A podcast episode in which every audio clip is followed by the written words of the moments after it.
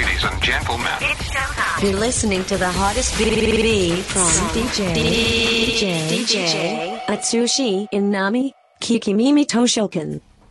インナミアツシの聞き耳図書館第65回、年間700冊以上の本を評論している作家書評家で DJ のインナミアツシがおすすめする今週の一冊です。はい、え今週選んだ一冊は、え清水英二著、大人の人見知りです。大人の人見知り、はいとっても共感するタイトルでそう、すね。タイトルでわかるよね。んで、ここね、あの、著者が、この著者はね、精神科医の人なんですけど、はいあのね、どんなことかと、例えば、コンビニね、美味しそうな限定スイーツ買いたいのに、はいレジに持ってくるのが恥ずかしいと思ってしまう男性うですよね。本当はこのね、ヘアスタイルがあるのに、ん美容師さんとの会話が苦痛で、うん適当にそれだけでいいですって、オーダーしてしまう女性とかね。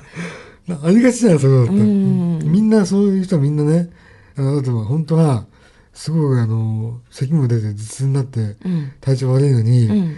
先生と医師と会話するの怖くて病院に行けない人とかね、うんうんうん全部そういうのが、あの、人見知り、大人の人見知りで。うんしかもそういう人が多くなってるっていうのね。あで、なんか、でもしかもね、この人、その精神科医の立場から言うと、あ。はい。あのね、こんな、そんなのよくあることじゃんって思うじゃない、ええでもね、人見知りは単なる性格の問題だけにとどまりません。うん。放置すると、ますます人見知りの度合いが強くなり、うん。ストレスが増大し増大して、症状も深刻化し、うん。重篤な社交不安症を引き起こす危険性があります。あその人の生活の質もどんどん下がる一方です。で妻とこう対人関係の問題の一つなんだけども、あの人付き合い全般に悪影響が出てしまう。だから、だから何とかしなきゃいけないんだけど、うん。精神科医的な意味で言うと、あのこれは習慣をつければ治るものなんですって。うんうんうん。そこでこ、これはそれを紹介してるんだけど、はい。あの面白かったのはね、んその治し方以前に、人見知りを招く重大悪癖っていう、あって、うん。はい。悪い癖。悪い癖。うん。1、前科無科思考。うん。一般化のしすぎ。うん。心のフィルター。はい。マイナス思考。うん。結論の飛躍。うん。古代史と過小評価。古代史と過剰評価。うん。感情的決めつけ。うん。すべき思考。うん。あ、すべき思考。うん。うん。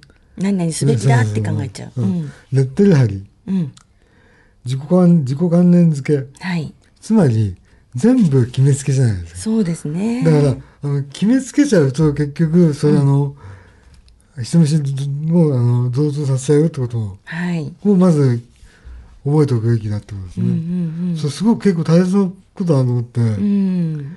なんだかんだね、これ決めつけじゃないじゃない人って、えええどんどん視野を狭くしちゃうってことだろうから、えうん。それは良くないってことですね。そうですね、あのそういうふうに自分に対してレッテルを貼ったり決めつけたりしてるってことは、おそらく他人に対してもしてるんですよね。そうそうそうそう。うん、ヒントがいっぱい書いてあるんですけども、わかりやすいところで言うとね、不安メーターを意識するっていう。もう不安のメーターを持つんですか？このね、この帯に、表紙の帯にイラストが書いてあって、はい。レジで、レジで人がね、あ、不安メーターが60を超えた、頑張れ自分って書いてあるんだけど、つまり今、今自分に不安が来たなと思ったら、ええ。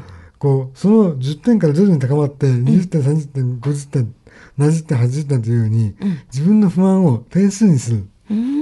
それが最初の、最初の訓練だったのね。なるほど。しかも、その訓練つって、あの、点数の付け方には、ええ、特に基準はなくて、自分の適当な尺度で構わないと。でもそれを温度計をイメージして、はい。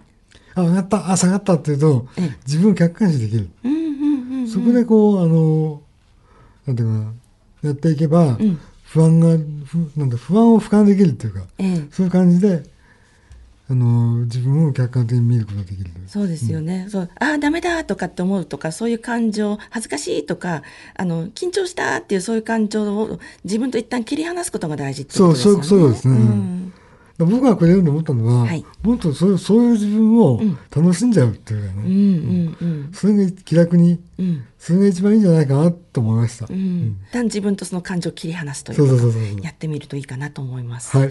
はい。以上、今週の一冊は、ワニブックスプラス新書の清水英二著、大人の人見知りでした。はい。Toshoken. Toshoken. Kikimimi Toshoken.